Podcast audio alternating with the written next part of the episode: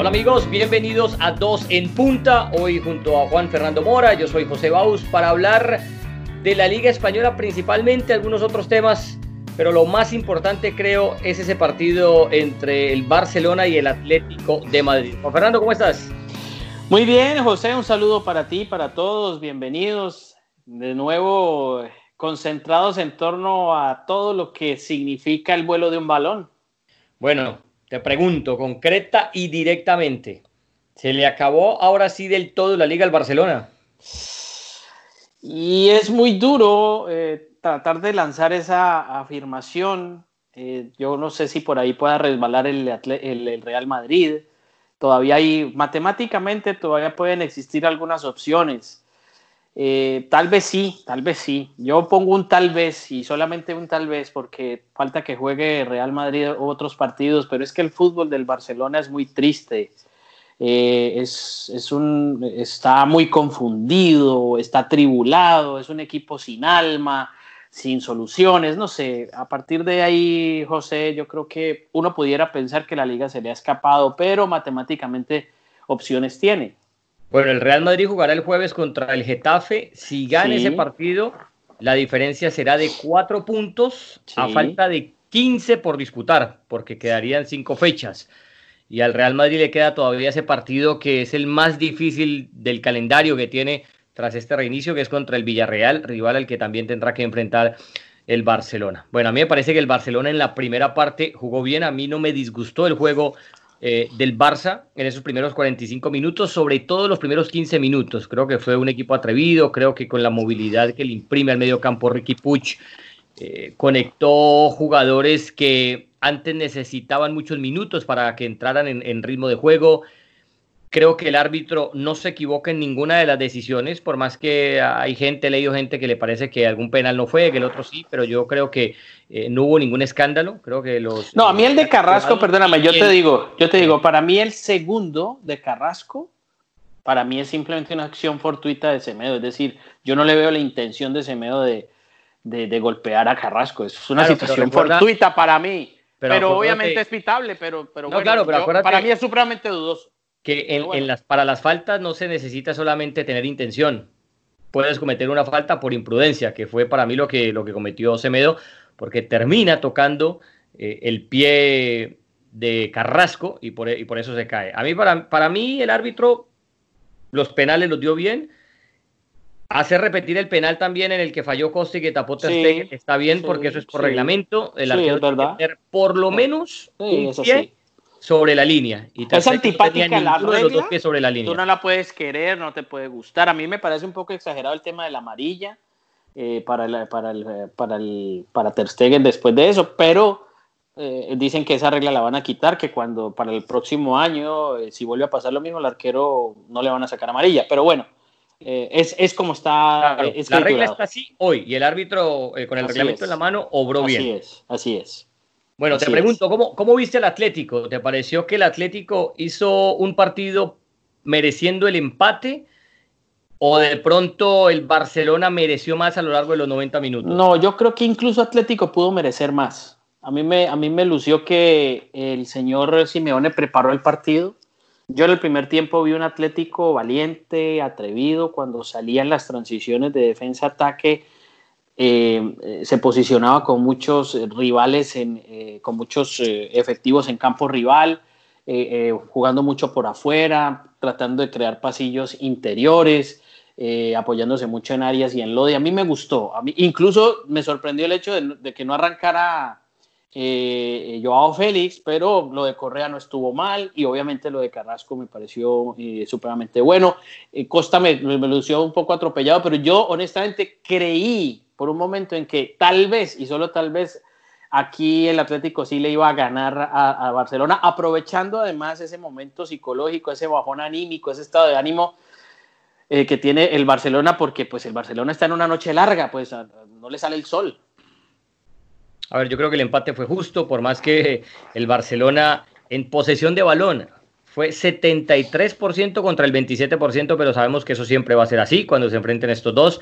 Sabemos que el Atlético no le interesa tener el balón mientras se enfrenta al Barcelona, incluso cuando juega contra otros equipos. eh, la diferencia eh, tan vasta en cuanto a, la posesión que te mencionaba no incide para nada el resultado. Y yo mm. creo que el 2 a 2 es justo. A ver, de las alineaciones que vimos en el Atlético, vuelve a repetir como lateral por derecho Santiago Arias, a quien Simeone al inicio de la temporada tenía borrado, prefería al, inglés Tripier. Ahora Santiago Arias ya ha jugado cuatro partidos de titular desde que comenzó la liga, o que desde que reinició, perdón, José Jiménez que repite, Felipe porque no pudo estar Savic, eh, Lodi por izquierda, Carrasco como el diferente en el Atlético, ¿no? Por esa banda izquierda, el mediocampo con Tomás, que sabemos lo mucho que significa para el equipo de Simeone y que seguramente lo venderán pronto y por una buena cantidad de dinero. Saúl muy fino en lo de los penales, arriba Diego Costa luchando como siempre, y Llorente que esta vez no brilló tanto. Marco Llorente creo que, que no brilló como en otros partidos. Y por el lado Mora del Barcelona, a ver, ¿qué novedades de pronto? Bueno, el no, el partido de Vidal fue terrible. pero en la alineación, por ejemplo, peores partidos de Arturo Vidal. Otra vez en el banquillo. Jugó Messi, jugó Suárez, jugó Vidal. Se puede hablar, se, podemos hablar que jugó con cuatro en el medio, ¿no? Podríamos pensar eso por momentos, sí. Por más de que Vidal aparezca muchas veces en zona de ataque.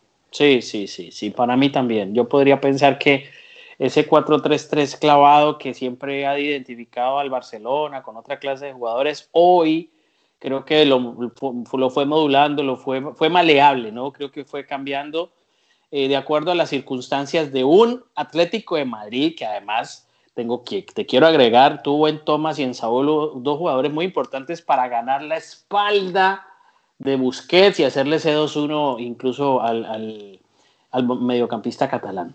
Y ahora que hablas de ganar la espalda, lo difícil que es ganarle la espalda al equipo del Cholo, ¿ah? Bien varias situaciones, por ejemplo, que el Barcelona, con tanto jugador de buen pie que tiene, metiendo pases filtrados, buscaban ganarle la espalda eh, al Atlético y qué rápido cierra el Atlético. Uno jugando de Santiago Arias, eh, era un mano a mano, no Ansu Fati, creo que ya en el segundo tiempo había entrado, quiso ganarle la espalda y fue rapidísimo el colombiano eh, para cerrar. Lo mismo por la banda de Lodi, que siempre le habían inculcado eso, ¿no? O, le habían pedido eso, que, que, no atacara tanto y dejar esos boquetes atrás. Me parece que hoy Lodi también. No, hoy hubo coberturas. Un equipo Mora que se cierra muy bien. Sí, coberturas. Hoy me parece que existieron trabajos de mucha disciplina táctica, de buena lectura al momento de, ejercer coberturas, algunos cierres y de al, por momentos regresar unidos, atacar unidos. Es decir, yo veía eh, al Atlético siendo un equipo bastante compacto.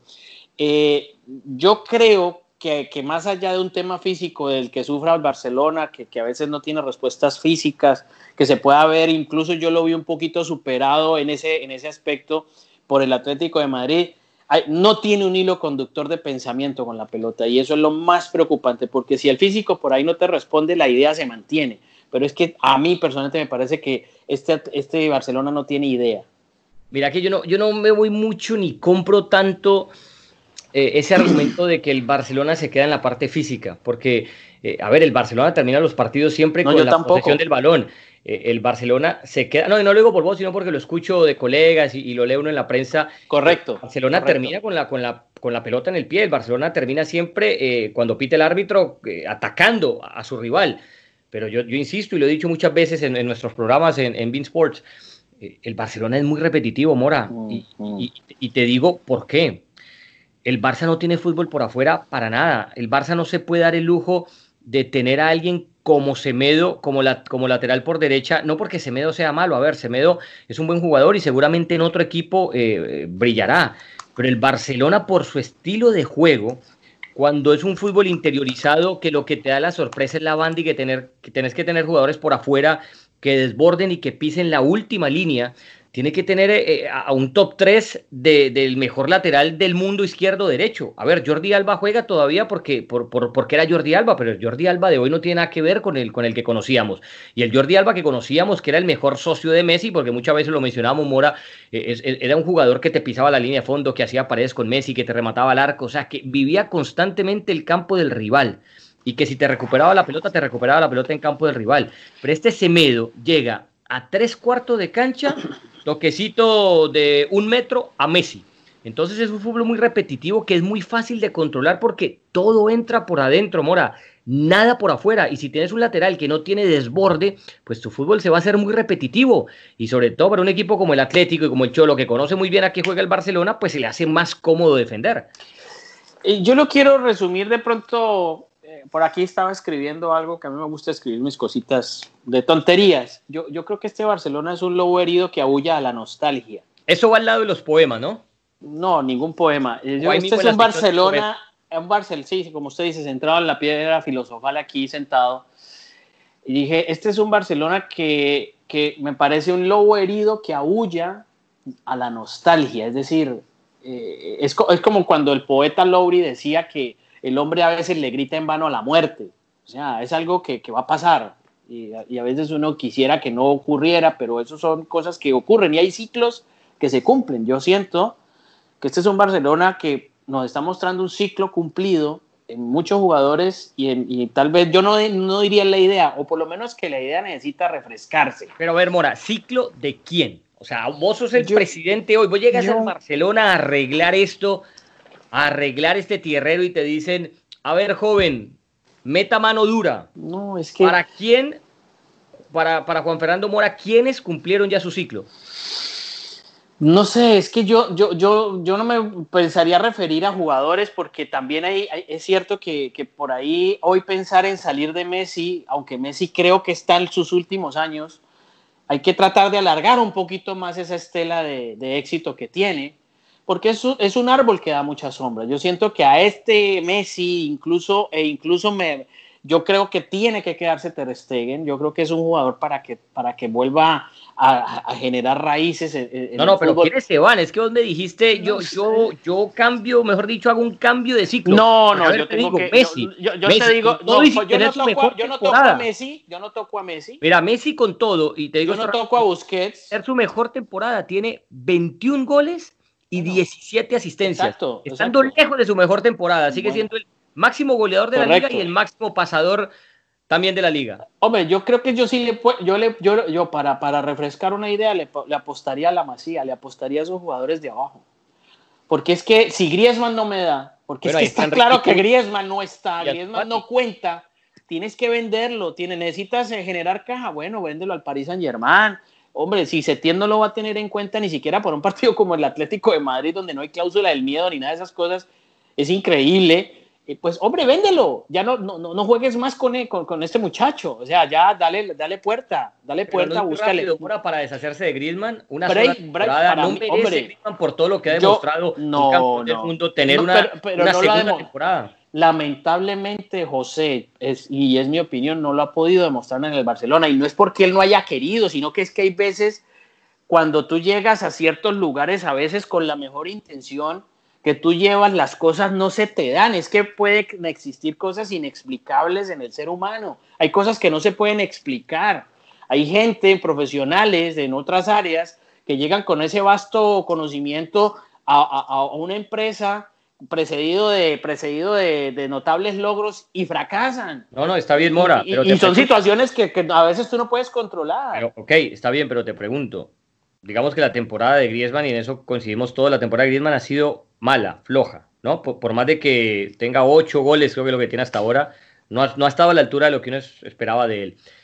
Pero no es muy rápido, apenas un año para decir, Griezmann, tú no serviste acá, de pronto que este año le sirva, le sirva como, como eh, qué sé yo, tiempo de acoplarse, como, como tiempo de unirse a un nuevo grupo y que a partir del segundo año ya esperar a ver si, si su nivel vuelve a ser el que le conocemos. No, y quién sabe si él tenga ganas también. Es que después de todo lo que le ha pasado hay que preguntar también el deseo del jugador. Pues que es que uno puede, uno de, uno de, opinador o comentarista puede decir, yo podría pensar que sí, porque uno tiene derecho a las segundas oportunidades y a una tercera oportunidad. Yo personalmente soy de esos, que uno busca. Pero él quiso mucho Mora llegar a Barcelona. Él no ¿Ah? llegó allá a regañadientes. Sí, pero está bien, pero había, era una oportunidad. Es un tren que no vuelve a pasar, es un tren que no vuelve a pasar en la vida, pero seguramente Hombre, lamentablemente no se dio, no pudo y dependerá del nuevo entrenador, dependerá del nuevo entrenador, pero yo honestamente creo que él no ha hecho química con Messi. Honestamente, por lo que se ve, no ha hecho química y ahí el que manda es Messi. y eso tienes que hacer química con, y tienes que hacer química, que fue lo que pasó con Neymar cuando llegó, que inmediatamente hizo clic Y ese clic no se ha dado con Neymar, con, con Griezmann. Pero ¿cuántos pues. jugadores que ha traído el Barcelona no han hecho clic con Messi? O sea, saca a Neymar y saca a Suárez. Bueno, entonces, entonces ¿qué quieres? ¿Que, la, que, entonces, que, el que hay que sacar es Messi? No, no, no, no. Yo para que, haga clic con, con, Messi. En el caso específico de Griezmann, a mí me parece que un jugador que apenas lleva una temporada y que, vuelvo y te repito, es campeón del mundo, un jugador recontraprobado en la Liga Española, que sabemos qué puede dar, merece todavía más tiempo. Si vos me decís que este es el tercer año de Griezmann y está jugando así, pues sí, te digo, no, listo, no, no hay nada que hacer. Ya, ya no tiene cómo mejorar. es una temporada. A ver, otra Pero le pasó a Coutinho, Coutinho estaba probado, llegó del Liverpool, llegó y así ha pasado con otros. La lista puede ser puede ser, puede ser larga, interminable. Pero Hay momentos que hay clubes que, jugador que, Coutinho. que sus expectativas, o sea, son, son buenas, pero las del club son mucho más y termina eso por avasallarte, pues es, no sé. Y, y ojo otra cosa, ¿no? Ojo otra cosa.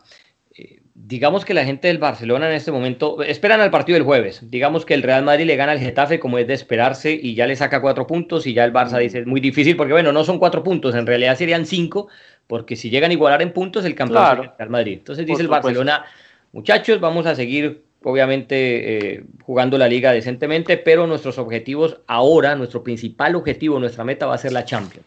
¿Y por qué te lo menciono? Porque para la Champions, que vuelve y reinicia el 7 de agosto, va a tener el Barcelona más de un mes para prepararse. Y resulta que si el Barcelona llega a sacar el Napoli, el partido está empatado 1-1, se juega en el Camp Nou la vuelta. Si el Barcelona llega a meterse a cuartos de final, ¿vos sabés cuántos partidos lo separan del título de Champions? O no solo al Barça, a todos los que están en cuartos de final.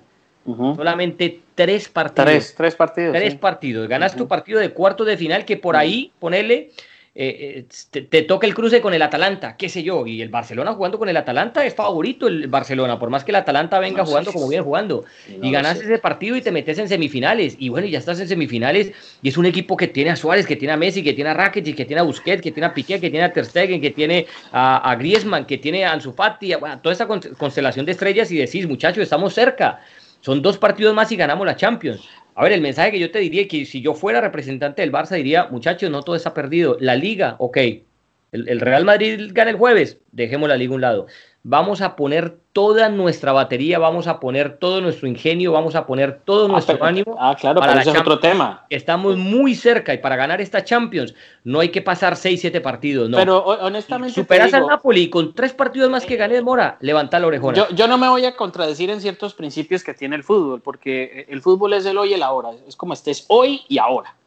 Y el hoy y el ahora de este Barcelona no brinda ninguna confianza ni, ni en absoluto para asegurar que le va a ganar a Napoli o que le va a ganar al Atalanta o que, o que va a ser exactamente eh, lo mismo. O sea, e, el hoy y la hora del Barcelona a mí personalmente no me brinda esa opción. Está Tengo que decir que es, que, es, que, es una, que es una situación hoy pesimista. Ahora, de aquí, de hoy allá, pueden pasar muchas cosas, pueden cambiar dinámicas, jugadores, Dios mío, pueden entrar en sintonía nuevamente. Yo hoy, personalmente, te quiero decir y quería recalar en algo de lo que viene el partido en esas pausas de, para tomar agua. Se nota pues que Simeone se rodea de sus jugadores, los jugadores lo rodean a él, lo, escuchan, eh, eh, él da sus instrucciones y los jugadores del Barcelona son por allá totalmente como islas alejados de, de, Setién. Setién no habla, Sarabia por ahí podrá decir dos o tres cosas, pero, pero eso es absolutamente eh, disperso. Es decir, no se nota un equipo, un equipo. Y en esto, en estas crisis, se necesita que todo el mundo esté unido como equipo. Mira, yo acabo de, de tuitear la foto a la que hace referencia. En la primera pausa de agua, en el minuto 30, eh, a ver, mi cuenta, mi cuenta de Twitter es José Baus, arroba José Baus, la tuya, Mora, es Juan F. Mora, ¿no? Correcto. Quieran seguir y, pueden buscar la foto, el, el, Cholo Simeone, el Atlético, todos abrazados, eh, recibiendo instrucciones de su cuerpo técnico, mientras que los del Barcelona dispersos, cada uno por su lado, cada uno eh, tomando agua y, sin, un, sin un líder claro, ¿no? Y mira que el pie que le puse mm, a la foto, era, era, es así, dice, a la izquierda, que es el lado donde está el Barcelona, 11 jugadores que forman un equipo. Y a la derecha, que es donde está el Atlético, un equipo formado por 11 jugadores, que creo que es lo más diciente eh, de esa foto. Barcelona por un lado disperso, todos regados, y en el Atlético todos Claro, es que, claro, cuando tú mencionas un solo equipo. Claro, cuando tú mencionas ahora que, que, no, que es que el Barcelona tiene a Usufati, tiene a Griezmann, y tiene a este, tiene a Vidal, y tiene al de aquí, tiene al de allá, y te, claro, tiene jugadores, claro que sí, uno no va a, o sea, es decir, yo no voy a discutir a Busquets, ni campeón del mundo, y este otro Piqué, y el otro, el de aquí, y Ter Stegen y tal, pero es que hoy, hoy no se ve un equipo, eso, se ven jugadores en una cancha corriendo detrás de una pelota. Eso, eso es lo que uno ve. Pero equipo, equipo no, no se nota. Y obviamente cuando tienes esa clase de disfuncionalidad entre el técnico, los jugadores, técnico y directivos, directivos y jugadores, pues eh, los, los augurios son pesimistas. Pero, pero mira que yo me remito a, épocas recientes, ¿no? El Real Madrid que ha ganado eh, las cuatro Champions de las últimas cinco ediciones, ¿no? Eh, fue un Real Madrid que ganó solo una liga, de resto fue un Real Madrid que en liga le fue muy mal. Fue un Real Madrid que terminó eh, a bastantes puntos detrás del Barcelona. Y así todo, fue un Real Madrid que ganó la Champions. Entonces, basándome en eso, viendo eso, o también te puedo hablar de un Manchester City que le ganó por yo no sé cuántos puntos de diferencia al Liverpool y, que al Tottenham le sacó casi 30 puntos y luego el Tottenham lo eliminó en semifinales de Champions. Entonces, por eso te hablo de ese animal distinto que es la Champions, de ese animal distinto que es partido ya no solo de ida y vuelta, sino de una sola llave. Y cuando tenés un equipo eh, como el Barcelona, que si ese día en específico, Messi, Suárez, Griezmann, los que jueguen, eh, se iluminan, le pueden ganar a cualquiera. Es que la nómina, a ver, la nómina del Barcelona no es larga, pero vos me pones el 11 del Barcelona, el 11 de lujo, y ese equipo le puede ganar a cualquiera. Y como te digo, ya tenemos eh, el, pasado reciente de ver un Real Madrid que terminaba muy lejos en la liga y jugando muy mal y que lo único que salvaba la temporada era la Champions y la terminó ganando y la ganó tres veces seguidas.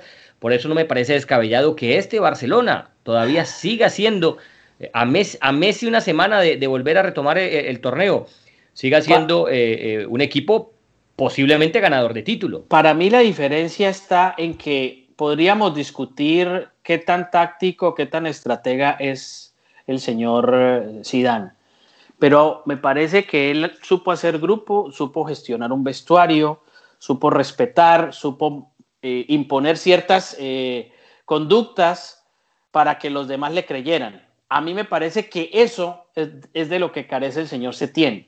Y por ahí la situación no juega a favor pero es simplemente una percepción de lo que uno vive hoy. Y el fútbol, vuelvo y digo, no necesariamente es lo de mañana. Mañana a lo mejor vemos un Barcelona brillante que le mete ocho goles al equipo rival y pasado mañana este Real Madrid que hoy viene bien, cae.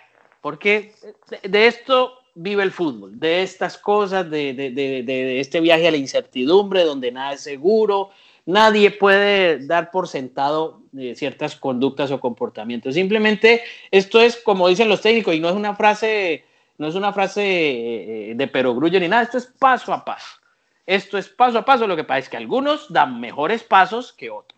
Bueno, algo urgente que tiene que hacer el Barcelona, para mí, es cuando tenga dinero y pueda salir a contratar, contratar un verdadero lateral derecho de la categoría del Barcelona. Y cuando Jordi Alba ya no dé más y, de pronto si no, si no puede dar más de lo que ya da, también buscar un lateral izquierdo. Pero repito, ojo, el Barcelona no, por su estilo de juego, el Barcelona no puede salir a buscar al mercado un lateral derecho que cumpla. El Barcelona tiene que tener un lateral derecho que sea, que esté entre los tres mejores laterales derechos del mundo así como tuvo en su tiempo a Dani Alves, que en la época grande del Barcelona, así como los equipos grandes que tienen el estilo de juego del Barcelona, eh, eh, sus jugadores principales o uno de los jugadores principales siempre son los laterales, así mismo de buscar el Barcelona, dejar de gastarse tan todo el dinero eh, en, en mediapuntas y en delanteros que ya los tiene y en exceso, a propósito se fue Artur, pero llega Pjanic, tiene que tener laterales derecho de categoría, repito, Semedo, es un buen jugador, Semedo seguramente en otro equipo de la liga estaría muy bien,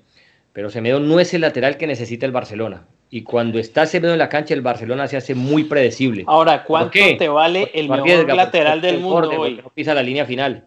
Pero ¿cuánto te vale hoy ese lateral del mundo? ¿Cuánto? sí, no, se va a ver. Mendy al City le costó 50 millones en su momento. Y, hoy, el Barcelona tiene la capacidad económica para. por eso al inicio, por eso al inicio de mi entrada decía cuando tenga el dinero y cuando se más o menos las finanzas eh, vuelvan a estar derechas o, vuelvan a, estar tranquilas las arcas del Barça, decir, ok, vamos a armar un equipo para el futuro, vamos a armar un equipo post-Messi, pues sabemos que, los laterales son muy importantes si queremos mantener este, este sistema de juego. Es que yo te repito y a la gente que nos escucha, eh, hagan memoria y miren, las veces que pasó en su Fati el ataque, en la primera le hicieron penal, en otra eh, ganó línea de fondo, puso la pelota atrás y un remate que casi es gol de Vidal, porque para eso son los laterales del fútbol moderno, para eso necesita los laterales un equipo como el Barcelona. Ahora, si vos sos el Getafe, si vos sos el Atlético, si vos sos de, estilo alegre, quizás tus laterales no necesitas que vayan al ataque.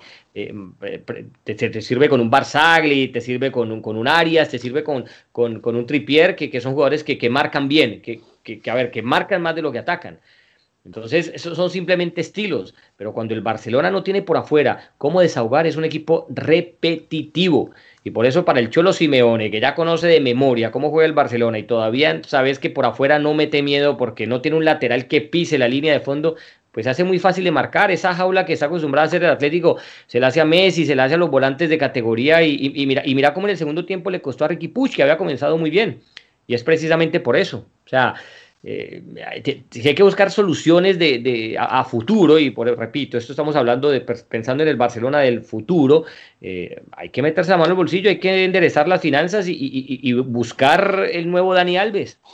Y quién sabe, no sé, yo el Barcelona tiene para, no sé, la nueva junta directiva, me imagino yo que viene en elecciones, va a tener que tratar de cerrar ese abismo generacional que tienen. Eh, es una plantilla que deja muchas dudas el fracaso de los fichajes pues ha sido totalmente claro.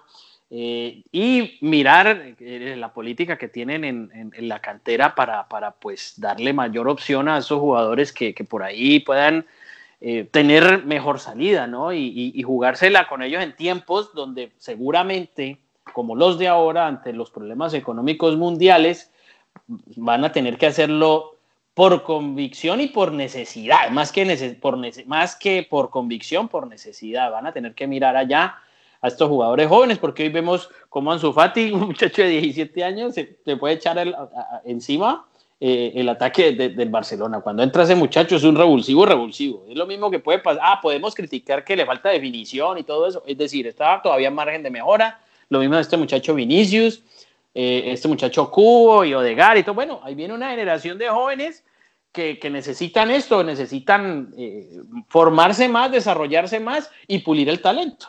Bueno, próximo partido del Barcelona será el domingo en casa del Villarreal. De ahí recibe al Español, seguramente ya descendido. Visitará al Valladolid, después el Osasuna y termina en campo del Alavés. Eso, eso eh, por liga y después el 7 de agosto en casa contra el Napoli por octavo de final de Champions, el partido de vuelta que está empatado uno por uno. ¿Algo más que agregar, Morita, o con esto yo creo que ya está todo dicho, no?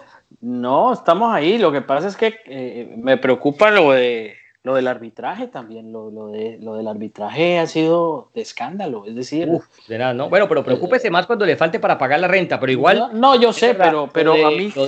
Lo, del Mallorca Celta. No, no, no, ha sido. te digo, te digo después, de, después de haber tenido esa charla con, con César Muñiz Fernández que, donde él obviamente expresa sus conceptos y demás, pero cuando uno ve la actuación de un señor de Burgos, Benguechea, que ha sido totalmente una vergüenza, y ese señor va, seguramente será sancionado y separado. Debería ser sancionado. Es donde yo me ratifico en un tema. Su egocentrismo. Hombre, es que, es que es la terquedad humana, es la terquedad humana. Todos hemos sido tercos en la vida. Yo personalmente soy una persona bastante terca. Pero si a ti te están mostrando mil veces que no fue. A ver, tú crees que sí fue. para la gente que no lo vio, expliquemos rápidamente. Eso ocurrió en el partido del Mallorca contra el Celta, partido de hoy, minuto 13. Hay un penal eh, que comete es Santimina. Santimina sobre, sobre, Dani Rodríguez. Sobre Dani Rodríguez, donde la repetición Atacaba al Mallorca. muestra claramente que Santimina nunca toca al jugador del Mallorca, que es el jugador del, Mallorca quien pisa mal y quien se tropieza solo. Sí, señor. Eh, la gente del bar le avisa al árbitro, uh toman un momento entre decidir si el árbitro la va a ver o no, el árbitro luego va a verla al monitor, con Mora nos bastó solamente una repetición para estar claro y toda la gente que nos escribió en Twitter y todo el mundo, nuestros productores decían, ¿Cómo el árbitro va a pitar eso? El árbitro va y la revisa y para Mora y para mí decíamos, bueno, ahora va a corregir su error, porque es que es muy obvio que se equivocó.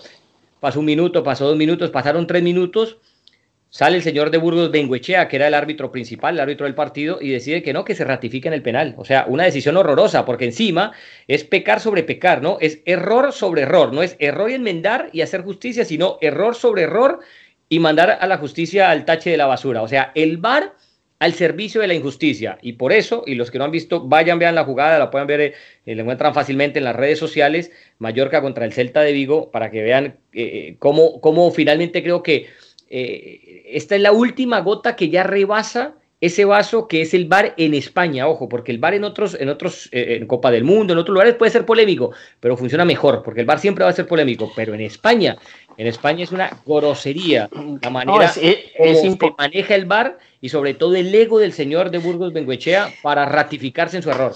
No, es que, es que honestamente son cosas y que no se pueden defender.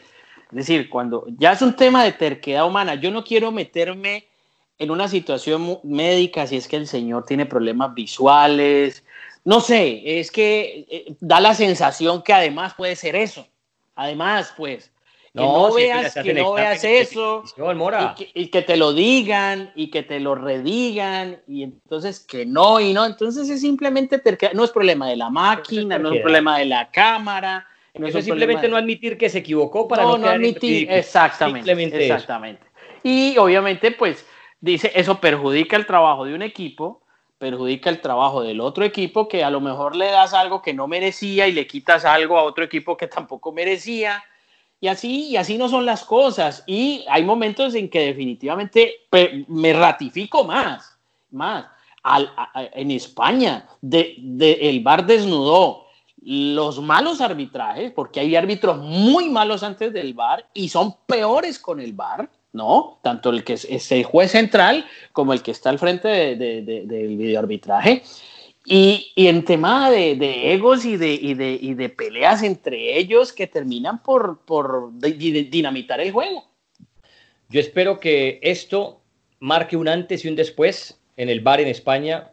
Yo espero que tengan la humildad eh, Velasco Carballo y la gente que maneja el VAR y todo este tema del arbitraje y digan nos estamos equivocando, le estamos haciendo un daño al VAR, le estamos haciendo un flaco servicio al fútbol, aquí no estamos dictando justicia para nada, nos hemos equivocado y a partir de ahora que abrimos los ojos ante tan grave error del árbitro hoy, mm. eh, vamos a tratar de enmendar las cosas. Esperemos que así sea, por lo menos esta temporada ya está a punto de terminar y que a partir de la otra que va a arrancar en septiembre, las cosas mejoren, las cosas cambien. Y a propósito, que le agreguen línea de gol, que le agreguen tecnología en la línea de gol. Ah, es que eso además, además te iba a agregar eso. No sabemos, está, pasaron mm. ya seis horas y no sabemos si la pelota traspasó completamente la línea de gol o no. Y imagínate. La repetición nunca nos mostró la línea. O sea, tomaron la decisión los árbitros desde adentro, pero a la gente, a la audiencia, eh. Eh, a la, al, al, al customer, en este caso al cliente, no le mostraron nunca qué ocurrió en esa jugada. Y eso hoy en día, ante tanta tecnología, ante tanto dinero para, para, gastar en estos temas, me parece inaudito. Es que yo, yo vuelvo, yo vuelvo y, voy a recapitular un poco. A mí el tema del protocolo puede ser, pero en esta jugada específica del Mallorca no hubo problema de protocolo. Simplemente que, una persona no quiso, hizo oídos sordos hizo la de Santo Tomás, hasta no ver, no creer, vio y no creyó. Bueno, en, fin, pero es de terquedad humana y que la Liga Española, una de las mejores ligas del mundo, pues que así se precia, que tiene jugadores de, de, de, un costo impresionante, de un nivel absolutamente notable, no tenga para la tecnología la línea de gol. Imagínate si esto hubiera pasado en un clásico Barcelona-Real Madrid que esté definiendo un título.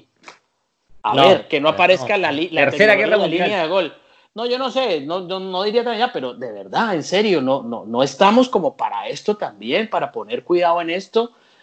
En fin, no sé, eh, mucho por mucho por, por pensar y, que ojalá, dice uno, guardando el optimismo de siempre, con lo que uno tiene que ser optimista, uno a veces ve el futuro con fatalismo y más aún en estas circunstancias que estamos viviendo, pero hay que guardar una ventanita, una lucecita de optimismo, ojalá esto pueda llegar a mejorar y que la gente entienda que hombre, al final esto es un deporte, que esto es un deporte donde se puede ganar, se puede empatar, se puede perder, nadie elige ganar, nadie elige perder, son circunstancias que se dan en el, en el, en el medio de un, de un partido, pero Dios mío, si ahora tenemos una ayuda, por favor. No se me altere, mantenga por la favor. calma Y tenemos la tecnología, por favor. Tranquilo, vaya y aplíquese su buen té de apio que usted todos los días se lo toma sí, tipo de la noche. Sí, sí, una valeriana también. Pájaros, hable sí, como no. No voy a volver a sentar en la piedrita esa.